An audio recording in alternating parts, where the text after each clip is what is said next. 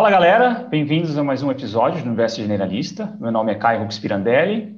Meu nome é Bruno Marcela. Eu sou a Valéria Duarte e eu estou novamente aqui no podcast. Para quem não acompanha o podcast desde o início, desde o início eu fiz parte durante o começo do projeto e eu pedi uma licença por causa dos meus compromissos é, acadêmicos.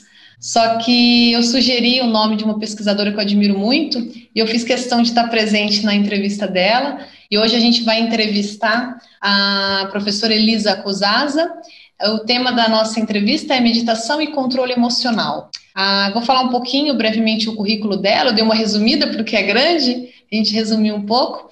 A professora a Elisa, ela possui graduação em Ciências Biológicas pela Universidade de São Paulo, doutorado e pós-doutorado pela Universidade Federal de São Paulo, pesquisadora do Instituto Cérebro do Hospital Albert Einstein e professora titular do programa acadêmico em Ciências da Saúde da Faculdade também de Ciências da Saúde do Albert Einstein. E ela possui diversas colaborações internacionais. Ela participou do diálogo com Dalai Lama, ela foi treina, treinada por Paul, Paul Ekman e Alan Wallace para ministrar programa de treinamento para instrutores do Cultivating Emotion Balance em um programa edu educacional né, que o Einstein tem.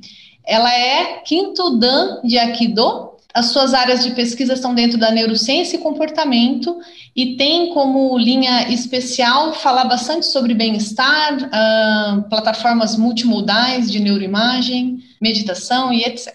Bem-vinda, Elisa. Obrigado por aceitar nosso convite. Obrigada pelo convite, gente. Eu sempre gosto muito desse tema ligado ao, ao, corpo, né? Porque a gente hoje em dia sabe que não dá para desconectar corpo de mente e mente de corpo. É uma, na verdade, é uma unidade que nós humanos temos a necessidade de categorizar, né? Então a gente acaba separando as coisas, mas na realidade é tudo uma coisa só. Muito legal. E assim, Elisa, a gente sempre pede para o convidado falar um pouquinho da trajetória até a linha de pesquisa, vamos dizer assim. Então, o que, que te incentivou a, a chegar, né? O que, qual é o seu, o seu, caminho de vida que te trouxe até essas linhas de pesquisas com, com meditação e atividade física e por aí vai? Bom, eu, eu acho que tudo começa quando eu tinha uns 12 anos de idade e eu comecei a praticar Aikido. Na realidade, eu sempre tive uma paixão por, arte, por artes marciais, porque meu pai chegou a treinar no Kodokan, né, é, no Japão, né, que é assim, a origem do judô, né? Ele chegou a treinar, a ficar, se tornaram faixa preta lá e treinar com algumas das é, das lendas do judô, né? Numa época em que ainda era possível fazer isso. E aí na, eu queria ter começado a praticar judô mais cedo, mas minha mãe não deixou, né? Ela achou que era muito violento e tal. Aí quando meu irmão começou a treinar Aikido, a convite de um amigo, eu falei, não, eu quero ir treinar. Aí eu comecei a treinar, meu irmão acabou desistindo, é, na faixa azul, mas eu continuei e fui até o quinto grau faixa preta. Cheguei a participar, é, fui, fui instrutora, árbitro, diretora da Federação Paulista, né? Então, assim, por um, muito tempo foi uma das coisas mais importantes da minha vida mas eu acabei parando assim de treinar, né, há uns cinco anos atrás, no sentido de que é, arte marcial é uma coisa que demanda muito, né, em termos até dos finais de semana, pensando em, em arbitragem e tudo mais, de tá, e eu acabei tendo que escolher um pouco entre a carreira de ciência e continuar realmente com uma carreira né, dentro do Aikido. Eu acabei, então, uh, optando pela ciência, continuo admirando muito né, meu professor, Sensei Makoto Nishida, um, um grande mestre, né?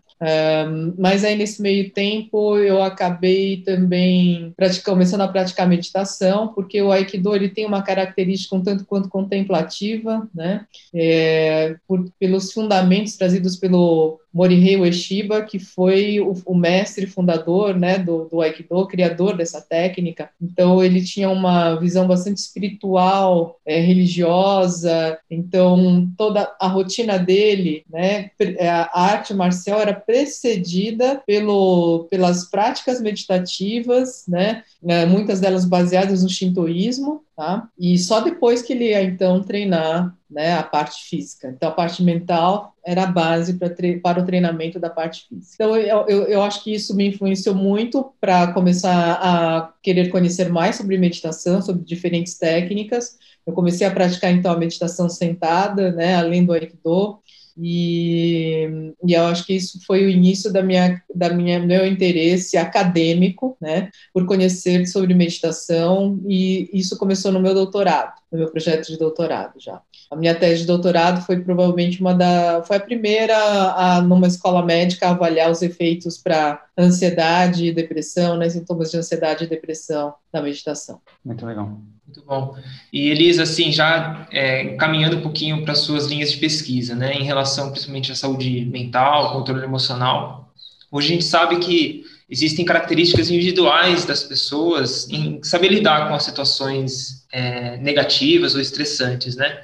Mas que existem ferramentas hoje que a ciência tem mostrado para poder lidar com isso. E em relação a essas ferramentas, o que, que as suas linhas de pesquisa têm investigado, o que, que elas podem contribuir em relação a essa temática? A questão da, da, das emoções se torna crucial, em especial nesse momento da pandemia em que as pessoas estão uh, afastadas, né, e tendo que gerenciar as, as, suas próprias emoções, elas estão sendo obrigadas, de certa maneira, a entrar mais em contato consigo mesmo, com o ambiente em que vive, com as pessoas da família, e eu, eu ouvi recentemente de uma, de uma advogada que ela achou que ela ia ter que parar de trabalhar na pandemia, mas os processos de divórcio, os pedidos de divórcio aumentaram tanto, né, que é, ela foi até o contrário, né? Começou a aumentar a demanda de trabalho dela. Uhum. Por quê? Porque as pessoas, quando estão numa rotina e elas podem estar fora de casa por muito tempo, é uma coisa. Agora, quando elas têm que estar juntas, né, por muito tempo, uh, várias questões que não são tocadas, não são trabalhadas no dia a dia, elas surgem de uma forma inevitável. É, dentro da, do meu treinamento em relação à gestão emocional, eu coloco primeiro a própria arte marcial. É, eu comecei a, a treinar e, e, sempre a gente é minoria, né? Mulher é minoria em arte marcial. Felizmente eu vejo que, que as coisas têm mudado, mas você imagina é, quando eu tinha 12 anos, ou seja, quase que há 40 anos atrás. Uhum quase que há 40 anos atrás. Então, é, eu sempre comecei a. É, via que eu tinha que me relacionar com os meninos de uma forma igual, né? Ou senão eu não teria o meu espaço. E para mim isso sempre foi muito natural. Eu, eu, como eu gostava muito de praticar, de treinar, então eu estava lá o máximo de tempo que eu podia, ia me envolvendo e sabe, aprendi a criar o meu espaço, né? Então, eu acho que a gestão emocional é, também é, é, um interesse que começa com a minha prática do Aikido. Um, mas, em 2010, eu tive a oportunidade de participar do primeiro treinamento de formação numa técnica chamada Cultivating Emotional Balance, cultivando equilíbrio emocional. Essa técnica, ela veio, veio sendo criada desde 2000, né, pelo Paul Ekman, é, que é considerado um dos 20 maiores psicólogos do século passado. Quem não conhece Paul Ekman diretamente, conhece indiretamente pelo desenho Divertidamente. Né? Foi ele que criou os personagens do desenho Divertidamente. Quem gosta de série de detetive deve ter assistido Light to Me, da Fox. Né? O, no Light, o to Me, ele teve como consultor o próprio Paul Ekman, que, é, e, aliás, episódios da série são baseados em episódios reais da vida dele. Né? Uhum. É muito interessante. E pelo Alan Wallace, Alan Wallace é um dos principais é, eruditos ocidentais dentro das práticas meditativas, em especial baseadas no budismo, né? É, então, quando eu soube que finalmente né, eles iam dar o treinamento para formar professores da técnica, e eu sabia de todo o processo de elaboração, porque eu já vinha acompanhando o Mind and Life Institute, que é, basicamente foi o berço de, de, onde surgiu essa técnica, porque permitiu o encontro dessas pessoas. Então eu falei, não, eu preciso fazer essa formação, que foi na Tailândia, Legal. Foi na forma de um retiro de, de pouco mais de cinco semanas, e eh, nós ficamos lá sendo preparados Aí depois eu voltei para o Brasil e comecei a elaborar as aulas e comecei a dar os treinamentos de 42 horas no final de 2010 mesmo. Uh, e em 2017 eu recebi autorização do Paul Ekman, da Eve Ekman, que também é, é, a filha do Paul Ekman, mas ajudou a criar também esse, o, o, programa, e o Alan, para formar instrutores.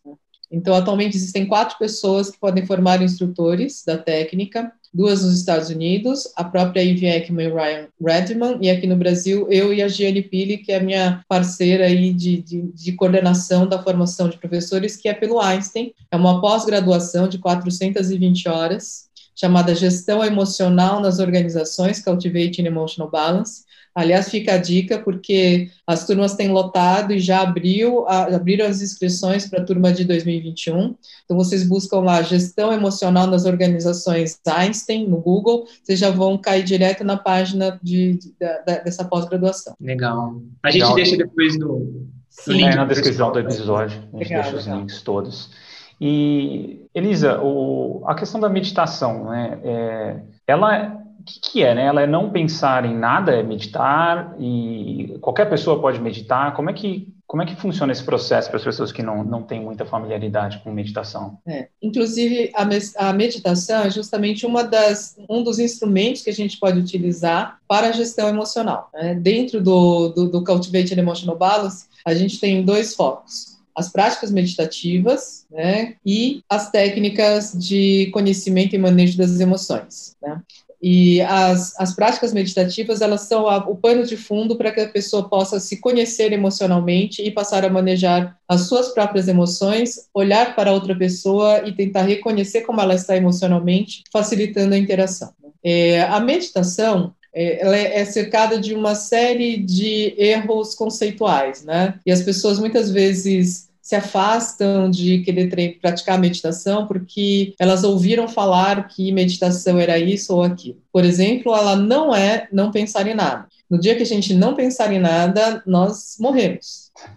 Né? Na verdade, a prática de meditação é basicamente a possibilidade de escolhermos um foco de atenção. Então, desde práticas básicas e clássicas, como prestar atenção na respiração, né? Uhum. Então, eu vou sentar, posso fechar os olhos ou manter os olhos abertos, mas enfim, aí eu começo a prestar atenção na minha respiração. Né? A respiração no abdômen, por exemplo. Eu vou observando os movimentos que a respiração provoca no meu abdômen. Esse é o meu foco de atenção.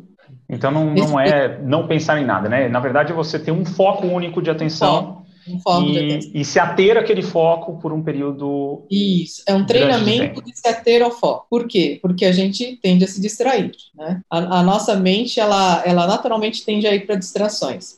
Então, faz parte se distrair, mas na hora que você nota a sua distração, você volta o seu foco de atenção para o objeto da prática. Então, a gente tem dois elementos: a atenção e o monitoramento da atenção. São dois elementos dos quais, é, até classicamente, a gente tem na, na, na, nas descrições de textos clássicos, né? Que basicamente seria essa habilidade de eu ter em, manter em mente, manter em mente o objeto da minha atenção, que é a tradução de mindfulness no, na tradição, tá? É, mindfulness na tradição não é, é, atentar para o momento presente sem julgamento, que é a tradução que se tem no Ocidente de mindfulness. A tradição, a tradução, vamos dizer assim, uh, tradicional é manter em mente o objeto da minha atenção, que envolve atenção e memória, certo? Para eu manter em mente alguma coisa, eu tenho, preciso de atenção e memória. Então, eu mantenho em mente o objeto da minha atenção. Eventualmente, eu escapo desse objeto de atenção, eu tenho que notar isso e trazer de volta. Então, aí entra o elemento monitoramento da atenção, que é uma outra faculdade que nós temos, né? Então, se a gente for pensar em, em, em, meditação classicamente, então nós temos o elemento da atenção, memória, manter em mente, e mais esse objeto, é, essa outra faculdade, essa nossa habilidade de perceber quando saímos do foco de atenção e retornar, esse monitoramento, tá? Então é o exercício desses dois componentes. À medida que você vai se tornando um expert na prática de meditação, esses momentos de distração vão se tornando menos frequentes e vão se tornando também uh, mais breves. Por quê? Porque você vai treinando conseguir ficar, manter, manter em mente o objeto da sua atenção. Tem alguns estudos clássicos, por exemplo, do Richard Davidson, que trabalhou com monges que haviam praticado no mínimo 10 mil horas de meditação. Né? Haviam dentre os sujeitos deles alguns que tinham praticado até 40 mil horas. Né? E, e eles têm um, um, padrão de eletroencefalograma dentro da prática que eles estavam fazendo, que é uma meditação específica de meditação da compaixão, em que o foco é, é, é realmente estar é, é, praticando a compaixão, né, pelo, pelo tempo todo da prática, por todos os seres, tá? Então, se observa um padrão de eletroencefalograma muito característico e praticamente ininterrupto, né, o que provavelmente indica que essas pessoas conseguiam manter em mente com poucos episódios de distração. Uhum. Legal, Elisa. É, entrando nesse tema né, dos efeitos da meditação no cérebro, a gente sabe que nas últimas décadas né, a gente tem um avanço tecnológico né, de equipamentos de imagem que fizeram a gente entender um pouquinho dos efeitos né, da meditação no cérebro. Queria que você falasse um pouquinho para a gente sobre essas áreas né, que a ciência tem descoberto que a meditação influencia, que modifica essas estruturas e como essas estruturas modificadas pela meditação podem impactar a qualidade de vida dos seus praticantes, né? Que eu acho que essa é a intenção de todo mundo que começa a meditar, né? Ter uma vida melhor e assim por diante o, o que eu vejo de, de importante as pessoas entenderem que praticar a meditação formalmente por 20 minutos, meia hora ou mais, enfim, né, não teria valor nenhum se não fosse o, todo o resto do dia, né? Então, se eu pratico por meia hora, o, que importa é o impacto que eu tenho para as minhas 23 horas e meia. Se eu pratico por uma hora, é o, é, é o impacto que eu tenho pela, em cima das minhas outras 23 horas. Né? É, e, e, isso implica, então, que durante o dia eu consiga resgatar aquele estado, ou que eu consiga manter aquele estado o maior, maior tempo possível. Né? Então, eu acho muito importante, quando a gente termina uma prática, ter em mente manter aquele estado durante o dia e observar que na hora que eu começo a sair daquele estado, para um estado de irritabilidade, de querer, sabe, discutir, brigar desnecessariamente, eu note isso e resgate o estado. Nem que seja voltando a fazer uma prática mais curta, mais breve, que seja dois, três minutos, mas eu me ajude a resgatar aquele estado para que eu consiga estar mais, mais centrado e, e, presente no que eu estou fazendo. É um esforço mais constante, não é, não é só o sentar, né? Tem que ser duradouro. Então, a ideia é realmente a, a transformação que faz no restante do dia. Né? Perceber os episódios emocionais surgindo se eu puder perceber quando a, a, raiva está surgindo em mim, eu tenho uma chance de escolher como eu vou responder. Né? Uhum. Pode ser que eu resolva realmente responder de uma forma mais dura, né? É necessário, né? A, a, é, a, gente tem que entender que equilíbrio emocional não é não responder emocionalmente. Equilíbrio emocional é responder de acordo com a necessidade, de acordo de, da forma mais adequada possível àquela situação. Determinadas condições exigem medidas e respostas mais duras. Outras, outros momentos, uma resposta mais amena e mais, uh, vamos dizer assim, mais gentil. Mas saber o momento, perceber o momento de como expressar a emoção, é nisso que implica o equilíbrio emocional. Muito legal. É, emendando uma pergunta sobre esses efeitos, é, nos últimos anos eu tenho sido né, uma consumidora dos efeitos do exercício físico no cérebro, né? Por causa da minha formação em educação física, meu doutorado em neurociência, então é uma área que me atrai muito, né? Como que o exercício físico, principalmente a corrida, né? Que é minha área de especialização, como a corrida impacta o cérebro.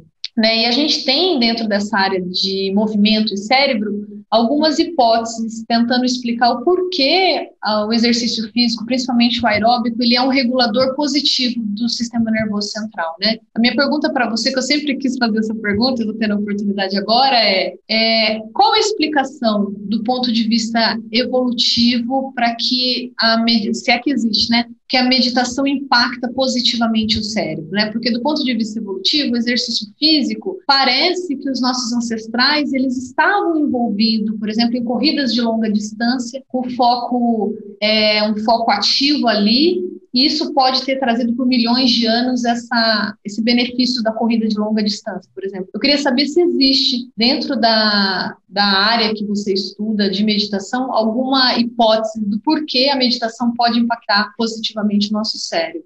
Bom, uh, no caso do exercício físico, é, imagino que a, a, própria questão cardiovascular, porque existe uma, uma conexão é, entre o sistema cardiovascular e o, e o, sistema nervoso, porque você tem que levar oxigênio, né, para que o, o cérebro funcione, levar glicose, enfim, né? Tanto que hoje em dia vocês, é, a gente sabe que, que o exercício físico aeróbico, como a corrida, é uma das poucas coisas que se tem certeza que impactam, por exemplo, em relação à demência, né? Então, o indivíduo tende a ter um cérebro saudável por mais tempo se ele estiver fazendo exercício aeróbico. Tá? Um, um, alguns motivos podem estar relacionados a, a, essa conexão né, entre o sistema cardiovascular e o cérebro. E existe também a questão de transtornos mentais né, e exercício físico. Se você tem depressão, certamente o psiquiatra vai te dizer você precisa praticar atividade física diariamente ou o máximo que você puder para você conseguir manter o seu humor, né, de uma forma positiva e, e evitar recaídas em, em depressão. No caso específico da meditação, o que eu vejo é que nunca se falou tanto em meditação porque nunca o nosso cérebro foi exigido de uma maneira é, pelos recursos tecnológicos. Uhum. Então, uh, não é normal de um ser humano ficar sentado olhando para uma tela como nós temos feito por muito tempo, né, em especial desde que começou a, a pandemia. Mas mesmo antes já existia isso, né? Já existem pes pesquisas tentando avaliar o impacto é, do uso de smartphones, tablets, computadores no cérebro, não só de adultos, mas também de crianças. É, existem algumas é, alguns estudos é, que são sugestivos de que existe talvez um novo transtorno de adição que é em relação a smartphones e, e, e tablets, né, esse uso em mídias sociais mais especificamente, tá? Então, adição a mídias sociais, é, e, no caso, a meditação, ela poderia servir como que um antídoto, né? É, bem a nível de hipótese mesmo, né? Mas eu vejo como se fosse um antídoto porque enquanto essas telas nos absorvem para fora, né, a meditação nos permite nos absorver para dentro de nós mesmos e nos reconectarmos com, conosco, nós nos lembrarmos de quem somos e por que estamos aqui, de verdade. Tem um autor que eu vivo citando aí na, na, nas, nas, entrevistas, mas eu, porque eu vejo que ele realmente conseguiu vislumbrar alguma coisa muito interessante nesse, nesse ponto, que é o Yuval Harari. Né? Uhum. Ele comenta muito a questão de que um, se antes praticar meditação ou qualquer outra coisa que nos levasse ao autoconhecimento, pode ser a própria psicoterapia, era uma opção, não é mais. Né? É, nós precisamos fazer isso, caso contrário, é, as grandes corporações né, tecnológicas vão saber mais de nós mesmos do que nós, nós, né? É, outro dia também eu estava numa envolvida numa num curso online onde eu pude interagir com um psiquiatra, o Cândido Moreira, que ele falou assim, olha, algoritmo ele é gerado a partir do que nós é, buscamos, né, no Google, enfim, né, ou o que postamos nas mídias sociais, ou o que escrevemos nos, nos e-mails, enfim. Né? Então, nós podemos usar isso a nosso favor. Que tal começar a buscar palavras como bem-estar, atividade física, é, meditação, né? Uhum. E, e, aí o, o, que nós vamos ter em retorno, em termos das, até das notícias e dos produtos que vão ser oferecidos, são coisas que estão nos levando para um caminho mais positivo do que para um caminho mais negativo. Verdade. Tinha pensado nisso. É, é legal, né? Porque quando você vê a minha página, por exemplo, só tem yoga, só aparece gente fazendo yoga, porque eu acho que eu busco, né? É, e sobre o Harari que você disse, eu vi uma entrevista com ele, Elisa, ele falou que ele medita duas horas todos os dias. Sim, ele medita duas horas todos os dias. É, é bem legal, porque eu gosto de dar esse exemplo, porque sempre tem alguém que fala, ah, mas eu não tenho tempo para meditar. Eu falei assim, olha, um cara que é, é, é, é requisitado globalmente, né, como o Yuval Harari, medita duas horas por dia, né? Né? É, o Dalai Lama... Né? Medita umas três horas por dia, né? Até ele costuma dizer assim, nossa, hoje meu dia vai ser cheio, eu preciso meditar mais. Nossa. Eu acho que é uma questão de organização, né? Porque é uma questão, talvez acorde um pouco mais cedo. Hoje está fazendo 34 dias que eu estou meditando todos os dias, né? Eu medito com os meus alunos, mas eu não tinha a minha prática. Faz 34 uhum. dias. Tem dia que eu tenho que acordar 5 horas, 10 para 5, para não perder, e assim vai, né? Tem uhum. que ter um pouquinho também de sacrifício, né? Porque senão não vai dar certo. Sim, sim. Eu, eu, eu, acho, eu acredito muito num equilíbrio entre sacrifício e conforto que as pessoas têm que ter, né? É, essa questão da qualidade de vida, ela vem do, dessa equação, né? Do, do, equilíbrio entre o meu sacrifício e o meu conforto, né? E, e, e não dá para ficar só em conforto. Uhum. Eu não é, Fisicamente, né? A gente sabe é. isso fisicamente, né? A gente foi pelo, pelo aspecto evolutivo, a gente precisa se movimentar, né? Sempre se movimentou para então é uma questão de equilíbrio, né? Talvez essa. A gente, inclusive, gravou um episódio inicial, assim, os primeiros episódios sobre isso, né? Como, quanto essa busca por conforto ela, ela tira o bem-estar, né? A gente vê o conforto como bem-estar, mas no final das contas ele pode estar tirando. É uma equação importante do bem-estar, né? A parte de, de, sacrifício e fazer atividades que a gente não gosta muitas vezes, né? Ter esse foco externo, enfim. É uma, é, mas é algo difícil hoje em dia, todo mundo quer conforto. É, é difícil é. falar, né? Ó, busque um pouco mais de desconforto, né? É uma coisa é, complicada de, de, entendimento mesmo da população como um todo. É, de, sa é, de sair da zona de conforto para encontrar o bem-estar, né? Uhum. Eu acho que, é, acho que esse é um ponto bem importante, né? Os desafios, inclusive desafios físicos, né? Ah, a gente vê, por exemplo, muitas pessoas, nós vamos viver mais, mas eu acho que a gente nunca teve tantas pessoas com, sei lá, talvez 50 e poucos, 60 e poucos anos, que estejam tão limitadas fisicamente com certeza. É, então, é, viver mais com que qualidade, né? Com que é. propósito, é, tudo isso acho que a atividade física, a meditação pode preencher, né? Esse vácuo que é, que é um vácuo perigoso, né? É um vácuo é. para a sociedade como um todo, né? Os meus avós eram agricultores, né? Como muitos imigrantes aí. Então, minimamente, é, eles tinham aquela atividade, né? De de trabalhar, de acordar cedo, e tinha um objetivo com aquilo, enfim. Né? E, e, isso fazia com que você chegasse aos 50 e poucos, 60 e poucos, né, com uma certa agilidade física, né, com, com habilidades que muitas vezes você vê as pessoas perdendo muito cedo. Né? Então, assim, você olha para essas pessoas e pensa no quanto elas vão viver, né, é muito triste ver isso. Em vez de a gente ficar feliz de pensar, nossa, essa pessoa vai viver até uns 80 e poucos anos. Se com 60 ela já está dessa maneira e ela não está fazendo nada, é claro que ela, ela se ela despertar com 60, ela pode né, fazer alguma coisa por ela, mas se ela não despertar, o chegar aos 80, se chegar, vai ser muito sofrido. Sim. E Elisa, trazendo um pouquinho ainda para o viés de, de, movimentação que a gente está nessa, nessa temática. Eu e a Valéria a gente tem uma experiência muito grande com corrida, né? Então, a gente, além de trabalhar com isso, a gente é praticante. Eu fiz muita corrida de montanha, outras maratonas, e a gente teve a oportunidade, por exemplo, de morar na Serra da Mantiqueira durante um ano e meio. E a gente, e as experiências que eu tive lá foram, e a Val já teve essa experiência também de estar é, tá meditando durante a corrida, essa meditação ativa, ela falou que despertou durante uhum. uma maratona. E eu já tive experiência, por exemplo, de estar sozinho na montanha, no nascer do sol, e se sentir aquele, aquele bem-estar, aquela contemplação. E também as sensações, por exemplo, de quando a gente eu entrava numa trilha, estava sozinho, entrava numa trilha, o foco atencional meu era totalmente direcionado para onde eu estava indo, onde eu não podia me perder. Então, essa questão da, desse foco atencional, que é uma consequência, claro, dessa, desses estudos que têm mostrado a meditação ativa, a minha pergunta é se você pode falar dos benefícios desse tipo de atividade que consiga levar esse foco e se outros esportes também pode trazer isso, como você tem essa experiência com o surf também, se pode trazer esses benefícios de foco atencional durante a atividade física. É, é, eu, eu, eu agora estava pensando que na realidade, assim como fazer mais atividade física era natural, é, estar no estado contemplativo também era mais natural no passado. Uhum.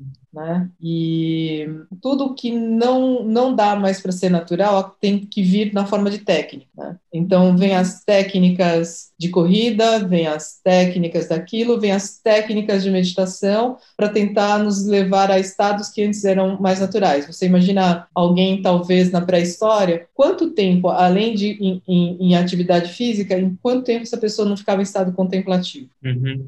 Por exemplo, para pescar, né? Para conseguir lançar, né, exatamente em cima do peixe, né, a, a, a lança, né? E quanto tempo ele não tinha que ficar contemplando? Quanto tempo a pessoa não contemplava de ver o, o pôr do sol? Ou uma fogueira, né? Tem um, um antropólogo, Johnson, que ele fala sobre meditação, né, um, uma história da meditação.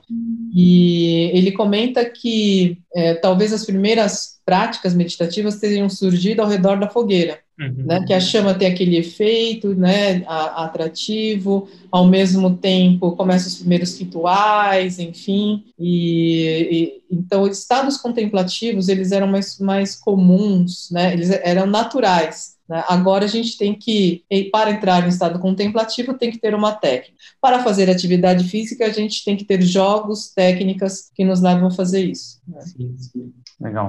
Então, eu, eu, é, eu, eu, acho que os, os, os, o surf é uma forma de você estar tá em contemplação também, né? Um, é, assim como a corrida, arte marcial. Né? Se você praticar arte marcial de uma forma tradicional, você tem que prestar muita atenção no seu corpo, você tem que prestar muita atenção nos seus movimentos, você tem que prestar muita atenção no ambiente, você tem que prestar muita atenção nas pessoas que estão ao seu redor. Não só no seu oponente, né? Porque quando você está de, tá dentro de uma academia treinando, uh, a gente sabe a dificuldade, o próprio Caio, né, claro, como faixa preta de Kyokushin, a gente tem muito pouco espaço, né, e se a gente não tomar cuidado também com as outras pessoas que não são nosso parceiro de treino, a gente vai se machucar ou vai machucar alguém. Então a gente começa a criar uma amplitude de percepção, né, que, que vem de um processo contemplativo, inclusive.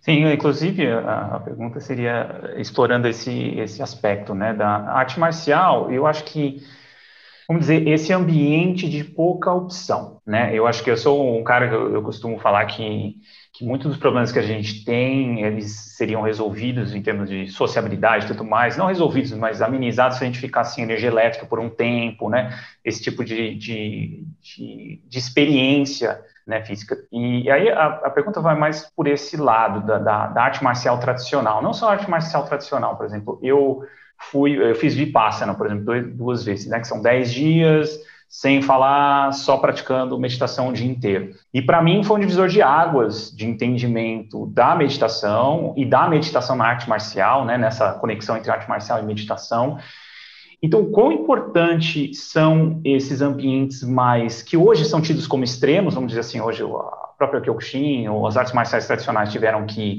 uh, tirar o pé do acelerador em termos de, de, agressividade ou desses, dessas regras mais rígidas, mas o, o, quanto você acha que é positivo ter ainda, ou, ou, ou vamos dizer assim, cultivar esses espaços mais que hoje é tido como extremo, mas qual o benefício que ele traz, por exemplo, uma meditação de meia hora por dia e um, uma experiência de 10 dias de meditação o dia inteiro, sem se preocupar com mais nada, só aquilo, né?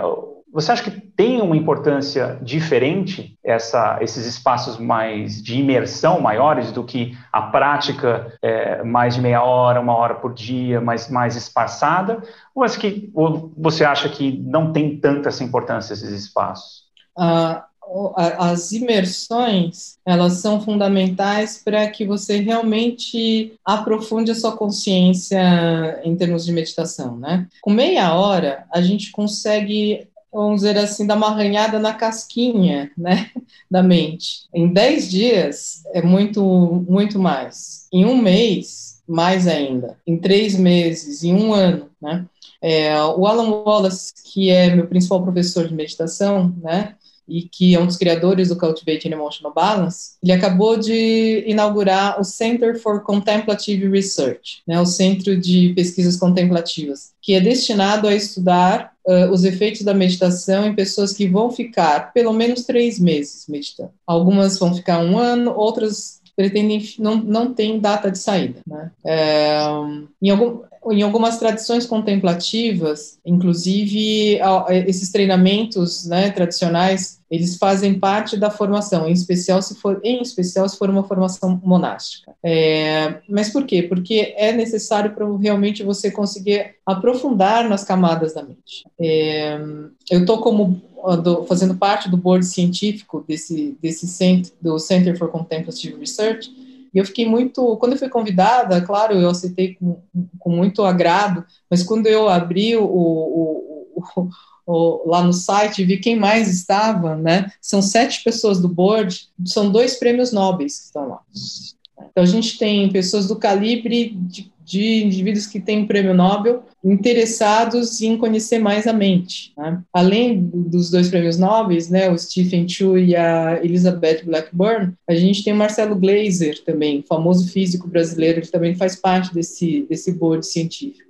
E aí, como a gente já tinha citado, tem Harari, né, que é um, considerado um dos grandes pensadores agora do século 21, que pratica duas horas de meditação por dia. Né? Então, tem algo nessa prática que nos leva a uma estabilidade. Eu acho que uma das coisas que as pessoas mais precisam buscar é, neste século é conquistar estabilidade. Uhum. Ah, é, é, muito triste a gente ver adolescentes, né, jovens com 15, 14, 15, 16 anos, que já não conseguem perceber uma, um, um, um mínimo de, de, base de estabilidade é, e estão perdidos por aí. Então, essa busca, se é para buscar alguma coisa, é buscar coisas que possam te dar estabilidade, porque esse século vai ser muito volátil, ele já é muito volátil. Então, essas experiências poderiam, tipo, essas experiências, por exemplo, uma arte marcial mais tradicional, um pouco mais ríspida, um pouco mais ela, Sim. a princípio, ela traz, ela é muito, as pessoas têm muita aversão a ela, porém ela traz uma experiência que é difícil a gente ter, né, se for num ambiente, um período curto de tempo e tudo mais. Então tem realmente essa diferença, né? E... Tem, tem essa diferença. Né?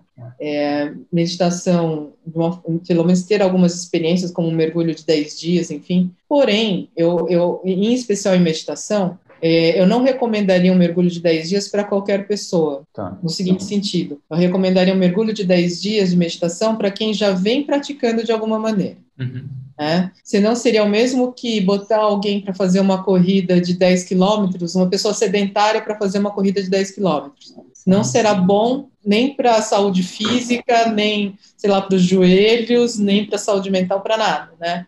Então, para entrar num, num, numa prática de 10 dias, eu acho que você já tem que vir praticando, né? Um, existem alguns relatos de pessoas que surtam no meio desses, é, desses retiros, em especial se a pessoa tem um histórico de transtorno mental, né? E não praticava meditação, sabe? Tem uma série de questões aí então, acho que tem que, tem que ter um preparo. Assim como uh, ah, para fazer um, sei lá, o combate de 100 lutas do Kyokushin, você tem que ter um preparo de muitos anos para aquilo. Sim, legal. É, então, e, e, eu acredito muito que passar por algumas experiências bem fora da zona de conforto nos fazem ter estabilidade, porque nos faz, faz com que nós possamos nos conhecer fisicamente e mentalmente. É, inclusive, assim, eu treinei quando criança e depois voltei adulto, né? E foi exatamente a experiência extrema do karatê, a lembrança e o sentimento que eu tive nessas no treino mais forte e tal que me fez voltar a treinar, né? Então, foi exatamente a imersão que marcou e marcou de uma forma que me fez voltar a treinar, né? Então, acho que talvez na infância a arte marcial é muito importante para isso também, para dar esse né, essa experiência e ter essa memória para poder resgatar em algum momento, porque a gente sempre está oscilando, né, nesse universo é. atual, a gente está sempre mudando, fazendo coisas diferentes, então talvez essas experiências também sejam uma forma de resgatar mais na frente ó, essas práticas, né, então, enfim. E eu acho que são fundamentais para que as pessoas possam lidar com as grandes dificuldades que a vida sempre traz, né, elas podem ajudar muito, todas essas experiências, né, ou com arte marcial, com meditação, etc., de uma forma um pouco mais intensiva, né? É, até para o indivíduo, sei lá, ser o CEO de uma empresa pode fazer toda a diferença. Sim. E Elisa, assim, a sua a sua resposta dessa pergunta anterior talvez bate um pouco com, com o que eu vou perguntar para você agora, em relação a aprender a lidar com o desconforto, né? Então, assim, o quanto você acha que experiências corporais, então, por exemplo, eu tive Gente, eu tive a experiência também de arte marcial através do jiu-jitsu, a gente é praticante de yoga e tem essa questão de se sentir confortável no desconforto, né? E uma experiência que eu tive também, por exemplo, eu estava escalando na rocha, estava aprendendo a escalar em rocha, a gente estava lá em cima e eu estava cansado, estava claro que você tem aquela tem um pouquinho do medo da altura e você tinha que fazer toda a amarração certa, tirar o nó, então você tinha que manter a calma, manter o controle, né? E a minha pergunta é se realmente essas práticas conseguem ter uma transferência para a teoria, podemos dizer assim, né? Então, no momento estressante, você conseguir controlar, mas muito por conta que você vivenciou nesses momentos, assim, de, de dessas práticas né, corporais, seja ela arte marcial, yoga, escalada? Você acha que tem essa transferência inconscientemente? Eu acredito que sim, uh, Bruno, porque basicamente o que o seu corpo reconhece é a mudança fisiológica, né? Uhum. Você toma consciência.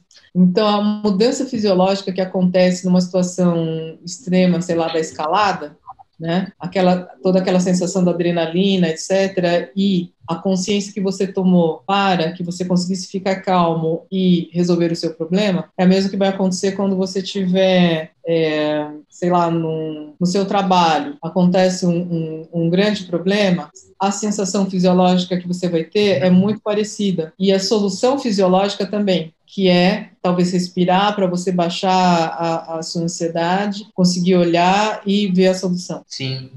Né? Então, eu, eu, eu, eu nunca vi nenhum estudo de ciência mostrando esse tipo de transferência ou não, né? Mas pensando, no, por exemplo, na base das emoções, né? O que a gente consegue reconhecer a emoção por causa da mudança fisiológica. E, gente, e todo o aprendizado do, do Cultivating Emotional Balance vem disso. E você conseguir reconhecer essas mudanças né, fisiológicas para que você possa lidar com elas. Ah, e as mudanças são muito. O, o, que acontece lá na rocha e o que vai acontecer lá no seu escritório, as sensações fisiológicas são muito parecidas. E as soluções fisiológicas que vêm em seguida também, também são. Então, eu acredito que haja essa, essa transferência. Né? É, uma das coisas que eu me lembro, mais me lembro de, da, do meu treino de arte marcial, certamente eu não sei te dizer quantas vezes eu caí e levantei. Uhum.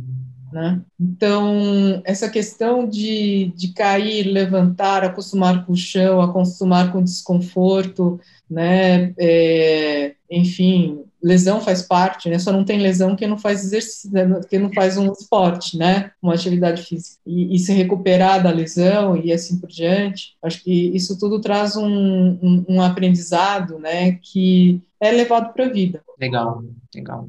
Muito legal, Elisa. Eu queria fazer uma pergunta é, que eu vi uma vez você falando numa entrevista, algo que me marcou muito, porque eu nunca tinha visto nenhum pesquisador é, falar sobre isso. Nessa entrevista, você falou sobre a importância da ética na construção de uma vida de qualidade. Eu queria te perguntar se a meditação ela pode ajudar as pessoas a refletirem sobre si, para ver se elas estão sendo éticas nas suas relações. Como você vê? Queria que você falasse um pouquinho sobre isso. É, eu acho que é inevitável durante uma prática meditativa em especial se for uma prática de voltada mais para o insight, mas mesmo numa de, em que você está tentando obter quietude, né, que são algumas das práticas mais, mais básicas. É, se você não está agindo eticamente, você é minimamente normal mentalmente, né, aquilo vai, vai aflorar e vai te, te trazer um grande desconforto, né, te sinalizando que você está fora do seu caminho da qualidade de vida.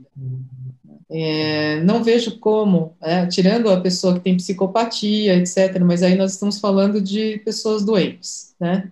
Mas tirando os casos de psicopatia, eu acho que você está querendo uma bus buscar bem-estar, um bem viver, uma qualidade de vida. Na hora que você se senta para meditar e você sabe que você está traindo, você está sendo infiel, que você está roubando, que você está, né? Aquilo vai vir e vai te causar um grande desconforto e vai te sinalizar, olha, você está fora do seu caminho do bem-estar. Uhum. Muito legal.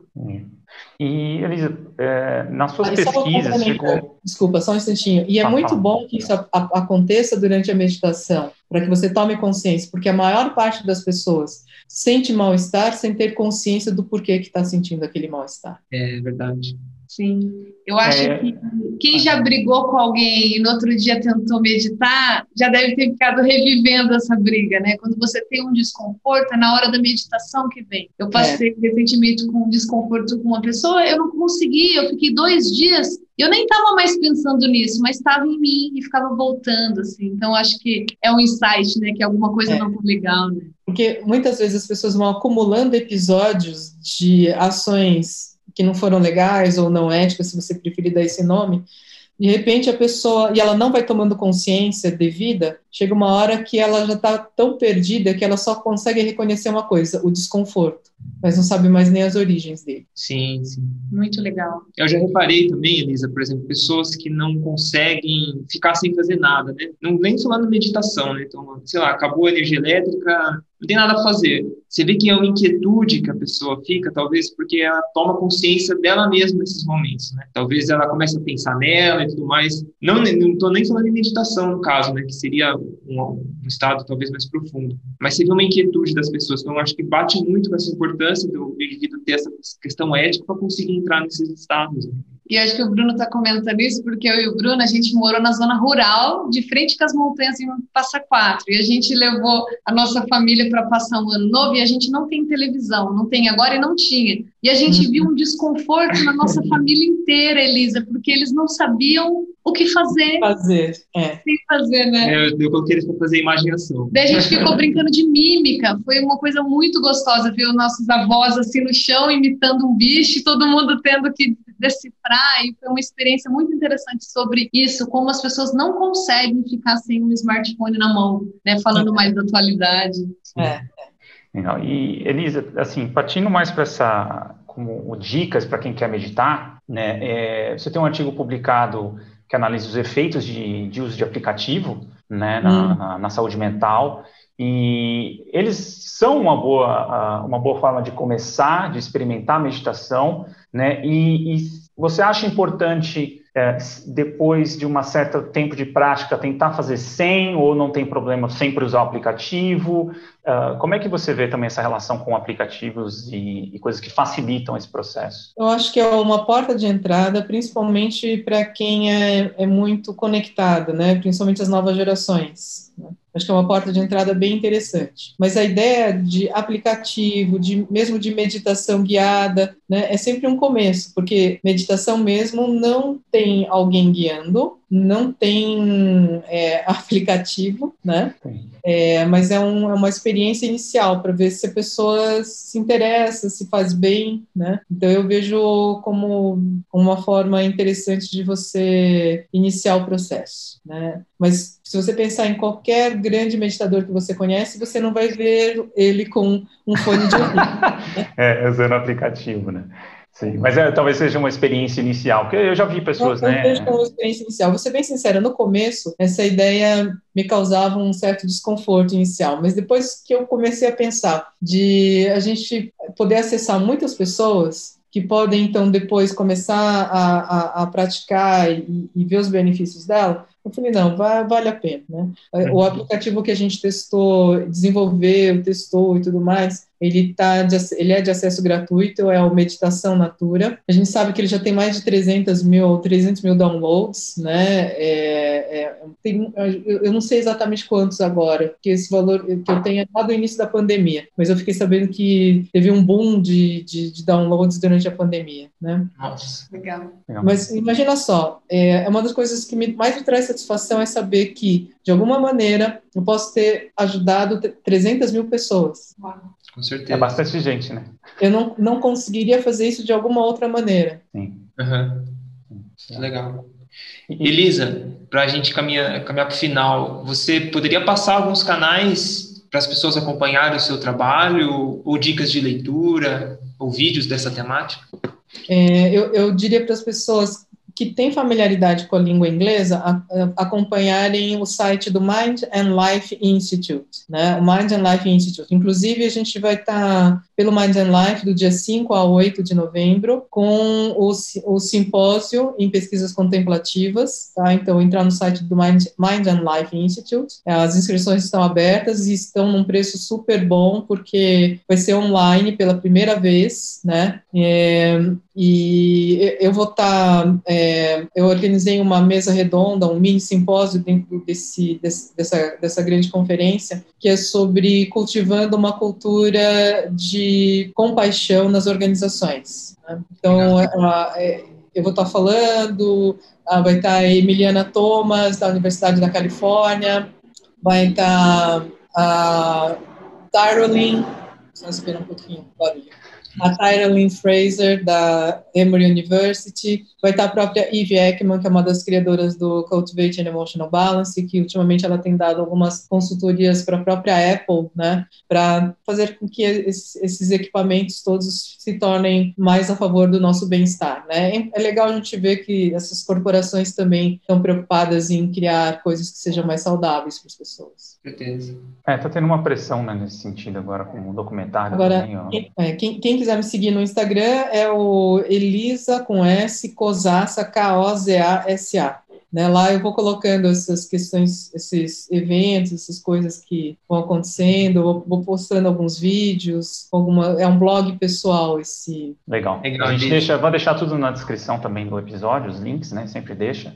E acho que agradecer, Elisa, pelo tempo e pela disponibilidade de conversar com a gente, bater um papo breve sobre, sobre as suas pesquisas. É, foi um prazer, acho que para nós três aqui, todos que temos essa afinidade com atividade física e meditação, foi, foi muito legal. Legal, gente. Muito obrigada pelo convite. E aí também...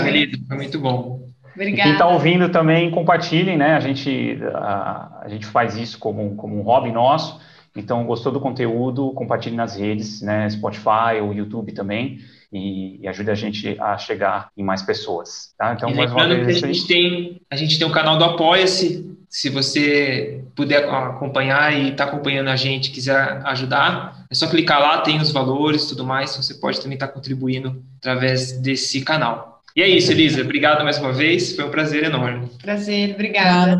Foi meu, gente.